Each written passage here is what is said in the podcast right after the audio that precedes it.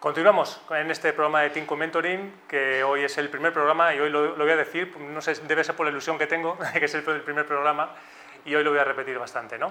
Y continuamos con el siguiente invitado. El siguiente invitado que es Carlos Peregrín.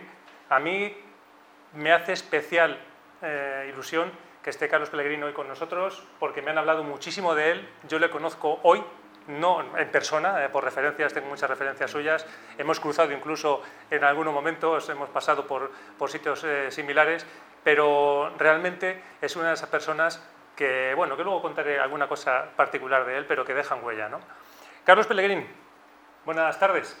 Buenas tardes, encantado de estar en este momento tan importante. ¿eh? Sí, este programa. creo que si hay alguien que tenía que estar hoy, es Carlos Pellegrini, con lo cual fenomenal. Bueno, voy a hacer un pequeño repaso para que conozcáis quién es Carlos Pellegrini, un pequeño repaso por su bio, porque si no, no llevaría mucho tiempo. Pero bueno, es licenciado en Ciencias Empresariales por la Universidad, Autónoma, es MBA Internacional, eh, máster en Recursos Humanos por INSEAD, ha estado también en programas de consejeros con ESADE. Bueno, lleva más de 30 años eh, trabajando y dedicado a la gestión de cambio y a los recursos humanos. Ha estado trabajando en empresas como Caja Madrid, donde fue director de selección, formación y desarrollo, en Telefónica, de España, cuando fue, fue también director de gestión del cambio, de formación y desarrollo, en Orange, en Iberia. Actualmente es consejero de eh, empresas como Balearia, como la Agencia Española de Medicamento, y está trabajando como socio de Corporate Learning Solutions en ESADE, y además es vicepresidente de honor y fundador de ECOP. Mm, y además tiene tres hijos, le gusta correr, le gusta el baloncesto, le gusta la lectura. Carlos, ¿te da tiempo a todo? Bueno, esto es una cuestión de entrenamiento. O sea, mi, mujer muchas veces me dice, ¿cómo coges una cosa más? Digo, o sea, al final lo voy a encajar en las horas que tengo. bueno, y si no se me puede olvidar lo más importante, que eres gran amigo de Julio. Y Julio, por supuesto, que te quiere saludar. Hola, Julio. Por supuesto que sí. Yo defino a, defino a, a Carlos como el padre del mentoring en España porque él es ese germen o esa, esa, esa, semilla que se plantó un día en Madrid en una de las torres de Telefónica y que dio lugar a lo que hoy es, en cierta manera, la red de mentoring de España. Nada, un placer, como siempre, ¿eh? reencontrarnos, aunque estés en la distancia esta vez. Muy bien, me, me, eh, me hace eh, ilusión preguntártelo a ti y es por qué Julio te llama el padre del mentoring. Es decir, ¿cómo llegó el mentoring a, Carlos? ¿En qué momento y, cuándo? Bueno, yo, yo, creo que soy padre, de poca, aparte de tres hijos, de pocas cosas más. ¿no? Es decir, yo siempre me he inspirado en, multinacionales. Normalmente eh, en los 90 y principios de los 2000 eran multinacionales americanas que nos llevaban bastante ventaja. La verdad es que no recuerdo a quién le copié lo del mentoring, porque le copié a todo, a todo el mundo. Eh, recuerdo que a IBM, por ejemplo, le copió muchas cosas. En esa época le compré un programa que se llamaba Best Person for the Job, ¿no? que era la publicación abierta de vacantes que he ido llevando a todas las compañías en las que he estado y, el mentoring fue una de esas herramientas que empezamos a experimentar a final de los 90 y en principio de los 2000, que ha ido funcionando muy bien y que incluso a día de hoy llevo a mis clientes. Yo ahora tengo una pequeña consultora, una boutique, que trabajo para presidentes y directores generales y en las empresas en las que he estado, cuando tiene sentido, también he puesto en marcha el, el mentoring. Eh, bueno, yo creo que Julio me llama injustamente el padre del mentoring en España. Seguro que había gente haciendo cosas. Quizá yo sí le di una escala, ¿no? La ventaja, yo estaba en Telefónica en aquel momento. Telefónica valíamos el 45% de la bolsa española. Eh, y entonces, claro, cualquier cosa que hicieras en Telefónica era con mucha gente, sonaba y probablemente por eso me he quedado yo con el título. ¿eh? Bueno, pero, también tenía que tuvo que ser un reto muy importante en una compañía tan grande como Telefónica arrancar eh, programas de mentoring, ¿no? Sí, bueno, yo tuve la suerte de entrar en 2001 para, para, hacer la transformación cultural de la compañía, de dar con un presidente como Julio Linares que, que nos dejó experimentar con muchas cosas en recursos humanos. ¿no? Pues, eh, lanzamos el job posting abierto prácticamente al entrar, hicimos un 360 al comité de dirección que nadie en el IBEX lo hacía y pocas todavía en el IBEX lo han hecho a nivel de administración. Y bueno, dentro de esto nos dejó lanzar el programa de mentoring y, y bueno, eh, y hasta hoy, porque yo creo que Telefónica sigue todavía con, el, con el programa. ¿no? principios del siglo XXI, yo era un pipiolo de aquella época, no tenía canas, ni, tenía algo más de pelo que ahora. Ahí en, una torre que está cerca del Santiago Bernabéu, eh, me encuentro con, con Carlos Pellegrín. General Perón, correcto, sí, un poquito más arriba. Tenía yo ganas de mencionar el campo del Real Madrid, no sé por qué. ¿eh? Bueno, en fin, este, ¿a dónde voy? El, el, tema es ese, ¿no? Que me encuentro con una persona que apuesta por el mentoring. Y bueno, pues en aquella época la experiencia me había hecho ya pasar por algún proyecto y arrancamos un proyecto de mentorías que ya llevaba una cierta inercia. Eran unas 200 personas aproximadamente cada año, con lo cual la corte de mentores que hay ahora mismo en Telefónica debe ser impresionante. La pregunta es, Carlos, ¿qué te llevó en aquel momento eh, a apostar eh, por un proyecto de, mentoring en Telefónica? ¿Cuáles eran esas razones estratégicas? Bueno, una razón primaria, eh, bueno, que era que Telefónica, como os decía, a mí me contrata para hacer una transformación cultural y bueno, una de las cosas que tuvimos que hacer es renovar el, la línea de management. ¿no? Eh, hasta que yo llegué, básicamente, la gente llegaba por, por antigüedad, por fidelidad, o sea, por una serie de criterios del siglo anterior, que no están mal, pero que no puede ser que todo el mundo llegue de esta manera. Entonces, de repente, hicimos un programa de detección de talento y dentro de ese programa había tres eh, colectivos, el más cualificado, pues lo llamamos Mentor precisamente, el programa se llamaba Mentor y eran los talentos, los verdaderos talentos de la compañía, eh, que el talento no tiene edad, pero que bueno, en general eran un poquito más jóvenes que la media. ¿no? Entonces, una de las cosas que planteamos como acelerador de su carrera era darles un programa de, de mentoring interno con los directores generales y directivos eh, de primer y segundo nivel, los, el top 80 de la compañía. Ese era el objetivo eh, aparente. ¿no? Luego había otro objetivo que también para mí era muy importante y, que era menos visible, que era mejorar la calidad de management de la compañía. Eh, en España, y me lo he encontrado en Caja Madrid, en Telefónica, en Orange, en Iberia, en las cuatro, eh, la capacidad de la que más carecen en general los directivos o directivas es la capacidad de desarrollar equipos. ¿eh? Dentro del diccionario de GEI o cualquier diccionario de competencias que cojamos, el desarrollo de personas. Entonces, mi experiencia es que cuando tú pones a alguien que no tiene esa tendencia natural como tarea primaria a desarrollar personas, cuando luego vuelve a trabajar como manager es mejor jefe también. ¿no? Entonces, ese segundo objetivo también fue muy interesante, ¿no? que de repente se convirtiese en una tarea primaria de desarrollar personas, no solamente conseguir objetivos de negocio.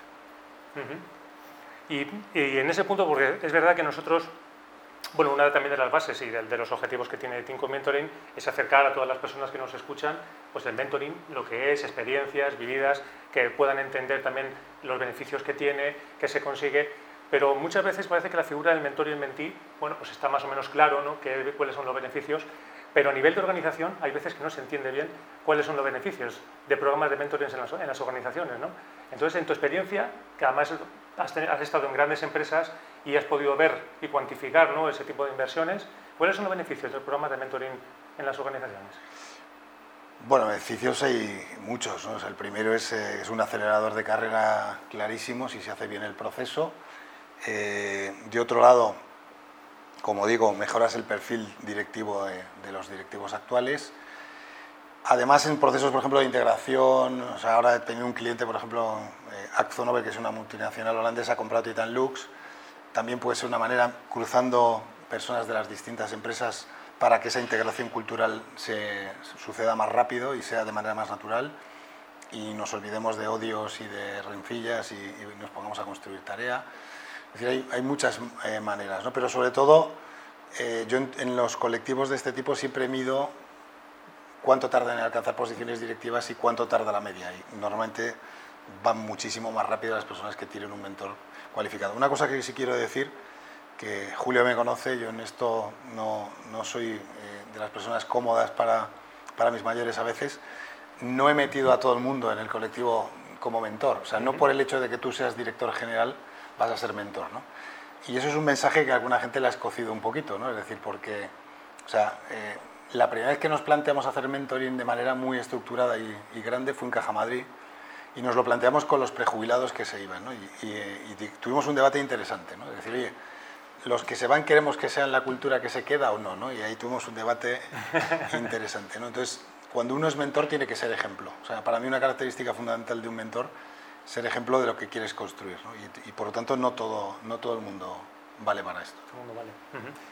Sí, eh, estábamos eh, comentando, Julio y yo el otro día también sobre un, un artículo que hablaba de la, directora de personal de Microsoft que había, eh, había utilizado bueno, algo parecido a mentoring, lo que hacía que la gente cuando se incorporaba en la empresa pues le ponían a un amigo, al buddy, ¿no? le ponían a, su lado para que le ayudara a esa transición del onboarding y demás. Y decía, bueno, los resultados que tenía del estudio que hizo era que cuando las personas se tenían reuniones con ese buddy hasta seis, ocho veces durante los tres primeros meses, se disparaba la, la, sensación que tenían las personas del aprendizaje, de la productividad de la contribución. ¿no? Es decir, se daban cuenta por ellos mismos que habían conseguido desarrollar ese, ese conocimiento muchísimo más rápido. ¿no? Sin duda, bueno, yo creo que es uno de los ejemplos, o sea, yo hablaba un poco del mentoring directivo, pero está, hay muchas variantes, como bien comentabais antes con Juanjo. Eh, y por supuesto, yo creo bastante en esta figura y creo que en un momento de guerra por el talento como el actual, toda compañía debería tener buddies o, mentores en, la entrada. Creo que es una herramienta fundamental. Hace poco has presentado un libro en el cual también tengo la, posibilidad de colaborar contigo y eh, el día de la presentación estaba yo contando una anécdota de un mentí que tenías hace muchos años y que llegó tarde, no sé si fueron dos o tres veces a, las citas que tuvisteis, ¿no? Me recuerdo la cara que puso el chaval que estaba al lado tuyo y dice, pero ese fui yo, ¿eh? con, con, todo lo que significaba, porque aquel día no debiste de ser precisamente como, como muy suave. Y, me llamó la atención porque 20 años después sigues manteniendo relación con ese mentí. La pregunta es em, que nos hables de eso, ¿no? Que nos hables de alguna experiencia personal que has tenido como mentor, que nos pongas algún ejemplo de lo que hayas vivido. Bueno, empiezo por el final. O sea, yo la relación con los mentores que he tenido y tengo, eh, mañana como con uno de mis mentores, por ejemplo, con Juan Martín Lucas, eh, que fue mi mentor en Telefónica y que ya Juan está jubilado y mañana comemos juntos. Eh, yo creo que la, la calidad de relación que te, que te, mete un proceso de mentoring, o sea, en un mundo de relaciones absolutamente superfluas y superficiales, siento decirlo de manera tan directa, es brutal. O sea, yo creo que el 90% de los mentis o mentores con los que yo he tenido relación seguimos conectados eh, semanalmente prácticamente, ¿no? y, con el resto seguimos conectados de alguna manera. ¿no? Entonces, es una, una, una, relación de alta calidad. Otra cosa que, que, me has oído muchas veces es que el, el, buen mentor, igual que el buen coach, te tiene que despeinar, o sea, te tiene que sacar de la zona de confort y a veces de manera asertiva. ¿no? Eh, este caso que comentabas, pues bueno, es una persona que era un poquito egocéntrica, vamos a decir, y que el, único tiempo importante era el suyo. ¿no? Entonces, la primera vez como venía de Barcelona, pues, pues yo me la tragué, llegó 20 minutos tarde, y bueno, el tráfico, lo típico, no sé qué, pero a la segunda habíamos quedado en General Perón, en un restaurante muy cerquita, y llegó 40 minutos tarde, o sea, eh, o sea 40 minutos sin nada más mandarme un WhatsApp, o sea, bueno, un, un SMS, que en aquel momento no estaba WhatsApp, ni llamarme por teléfono ni nada. Entonces, cuando el hombre se sentó allí, pues claro, imagínate la escena, ¿no? Yo le dije, oye, digo, en mi vida he esperado a nadie 40 minutos. Digo, ni siquiera a la que es mi mujer ni a, mi presidente. O sea, digo, hoy te he esperado porque soy tu mentor y te voy a dar una lección, ¿no? Entonces, bueno, a partir de ahí tuvimos una conversación un poquito durita. ¿eh? El hombre quiso invitarme a comer. Digo, no, yo te invito a comer y pago yo. O sea, no lo vas a arreglar con esto. Pero la lección te la vas a llevar. y bueno, eh, César, que es como se llama, eh, comeré con él la semana que viene, por cierto sí, me lo sigue recordando, ¿no? que él eh, nunca más eh, llegó tarde a reuniones a partir de esa experiencia. ¿no? O sea, yo creo que al final, como decía antes Pedro muy bien, el, el mentor tiene que sacarte un poquito de, de, esa zona de confort para de verdad hacerte crecer, llevarte a zonas que, que tú mismo no conoces de, de tu rendimiento. ¿no? Me encanta el comentario que haces porque otra de las cosas que, que, a lo que nos enfrentamos cuando hablamos con clientes, ¿no? determinados perfiles, ¿no? tú llegas a una, una empresa y los determinados perfiles con mucha experiencia profesional, muchos años en la empresa, bueno, ni tú te gusta programa de mentoring y tal, bueno, ¿y qué te gustaría ser mentor o mentir? Te dicen, yo mentor. Y te dicen, no, ¿y por qué no mentí? No, no, yo mentor. Entonces, una figura como tú, que además eres un referente para mentores, también dices, y también has sido mentí. ¿Qué le sigo, sigo siendo, ¿eh? Sigue siendo, mejor todavía. Yo sigo, siendo, yo sigo siendo mentí, de hecho, me desengancharé antes de, de ser mentor que de ser mentí. O sea, a mí me ha enseñado mucho Juan, por ejemplo, que es un crack eh, con el que como mañana. Eh, o sea, contando un caso personal que cuento en mis clases, ¿no? Es decir, yo de jovencito, si yo ahora soy terrible, de joven era mucho más terrible todavía. Cuando me, cuando me conoció Julio, yo era muy, muy agresivo, ¿no? Porque me habían contratado para transformar un bicho como aquel, ¿no? Con 40.800 personas en España solamente, y en algunos proyectos trabajaba en el Mundial para hacer transformación para 200.000 personas. Llegué con 33 años y era, pues eso, básicamente una fuerza de la naturaleza desbocada. ¿eh? Entonces, a los tres años o así, o dos años, me di cuenta que eso había que cambiarlo, ¿no? que, había que trabajar con otras herramientas. Y, bueno, Juan me recomendó un libro que sigo teniendo de cabecera que se llama El arte de la prudencia, pero aparte de eso, eh, trabajó conmigo en cómo mejorar algunas capacidades. ¿no? Y bueno, como tenemos poco tiempo, eh, yo le, le conté que estaba mejorando porque bueno, tenía una tablet y cuando en vez de ser agresivo en las reuniones, cuando iba a intervenir y no tocaba, pues lo escribía. Bueno, le conté ahí un rollo que el tío me miraba así, me diciendo, ah, muy interesante, o sea, entonces, ¿has cambiado? ¿Estás contento? Sí, sí. Y el tío cuando ya acabó me dice, mira, pero ¿sabes la duda que me queda? Si, si, si has cambiado tu comportamiento por los pobrecitos que están contigo para que no se molesten, o si de verdad porque crees que tienes que cambiarlo. ¿no? Entonces fue como si me cortaran la tripa por el medio y digo, ¿qué razón tienes? O sea, realmente yo no estaba cambiando mis valores de verdad, por lo tanto era un cambio de postureo, que se dice ahora, y, me di cuenta en ese momento que o, conectaba de verdad con un cambio de valores o eso no serviría para nada porque a los tres meses volvería a las andadas y volvería a ser agresivo y hablar cuando no debía. Entonces, yo eso quiero seguir teniendo a alguien al lado. ¿eh? Ahora estoy en, un momento también ahí de replantearme cosas, eh, si vuelvo a la vida ejecutiva o no y tal, y necesito a mi mentor al lado para tener conversaciones poderosas. ¿no? Nunca se deja de ser joven en ese sentido. Efectivamente, cuando dicen, no, es que yo, con la edad que tengo, yo no somos jóvenes, ¿no? Vamos a desmentir que somos jóvenes, ¿no? Qué bueno, muy bueno, muy bueno. He aplicado ocho historias de éxito, la última aventura, digamos, eh, literaria o no literaria, porque mezclas un poco una historia, digamos, con conceptos sobre el mentoring, ¿no? En, en este libro hablas de la experiencia compartida con Alicia, Alicia, que fue una compañera tuya en, una de las compañías donde lideraste la práctica, ¿no? Eh, ¿Qué destacarías de, ese proceso en concreto, respetando lógicamente la confidencialidad? Va a parecer que solo hago que comer porque el lunes pasado comí con Alicia, eh, que, ahora está en Ferrovial. Eh, Alicia, cuando yo la conocí, estaba en el área de sistemas de, Iberia.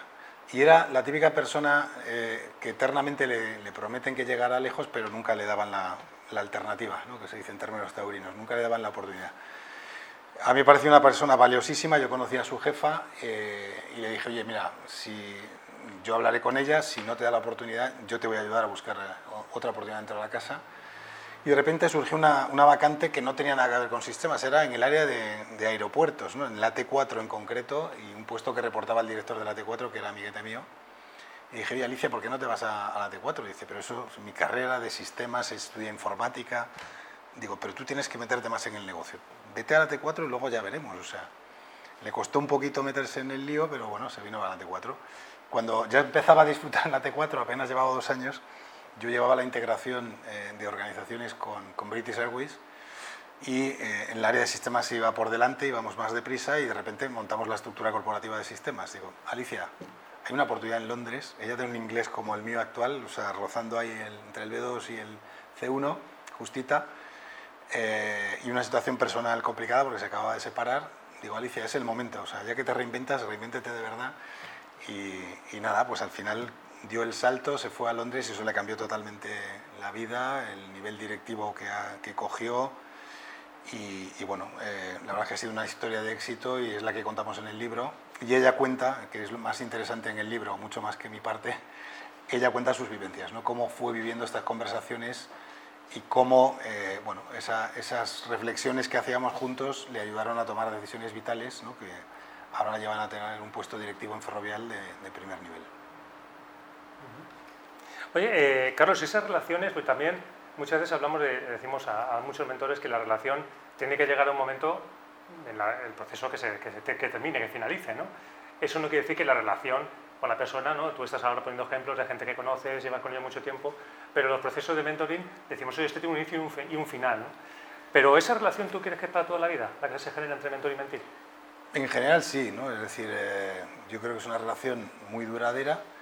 Eh, lo que pasa es que en la época que estás en el proceso formal, con la metodología que Juanjo y tú comentabais antes, bueno, hay unos meses ahí depende de las compañías, un año, año y medio, dos años, donde, bueno, hay... yo, siempre he metido algunos ingredientes en el proceso formal divertidos, por ejemplo, una cosa que hacía es un día en la vida, ¿no? Entonces se venían conmigo y pasaban un día conmigo. Elegía un día que fuera muy intenso.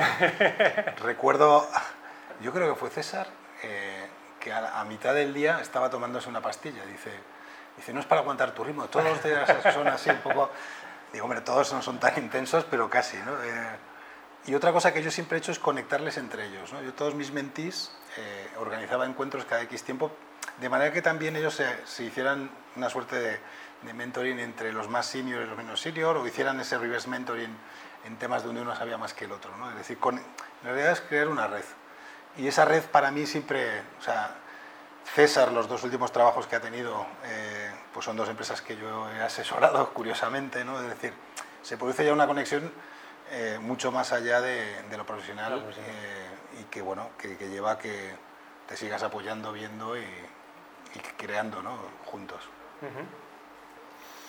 Carlos, tú siempre estás inspirador, no tengo dudas que, que eres, eres eh, aprendizaje puro y duro. Cada vez que te veo saco alguna idea nueva y te tienes más que merecido ese título del padre del mentoring en España. No te pongo abuelo porque si no sé que te vas a enfadar conmigo y además abuelo ya se lo hemos nombrado a otro amigo común nuestro, ¿no? Em, ya para ir cerrando la entrevista, eh, me gusta pedirle a los invitados pues, que nos dejen una frase inspiradora. Tú tienes muchas, te he escuchado mucho a lo largo de la vida, pero alguna, alguna que puedas compartir ahora mismo y que nos provoque, que veamos a ese Carlos, a esa esencia de Carlos en vivo y en directo. Últimamente la que más repito como un karma es lo mejor está por llegar. ¿eh? Quizá porque ya le he dado la vuelta al jamón y estoy en la segunda parte de la vida, pero pienso que lo mejor está por llegar. De hecho, hay estudios que demuestran que los años más felices son de los 50 a los 67 más o menos, o sea que estoy en la mejor etapa, igual que tú, Julio. Eh, y, bueno, yo creo que es que eh, en una sociedad muy confundida en este momento y con muchos estímulos negativos, hay que pensar que lo mejor está por venir. cualquier tiempo pasado fue peor. Eh, así que vamos a construir juntos algo, un mundo todavía mucho mejor que el que nos ha tocado en herencia. No tengo dudas. Hace poco me decía un buen amigo que ya se nos fue, Carlos Cifuentes, un señor ya de, más de 70 años, me decía que la vida profesional empieza a partir de los 50. Eh, ahí, que, ahí lo dejamos, ¿verdad? Pedro.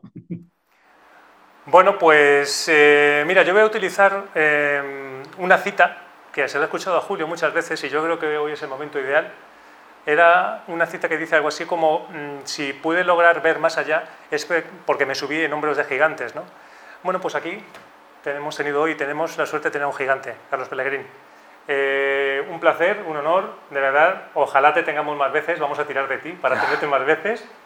Y nada, súper encantado de, haber contado pues contigo hoy aquí. Para mí un placer estar con amigos siempre que queráis. ¿eh? Y enhorabuena por la iniciativa porque va a ser un éxito.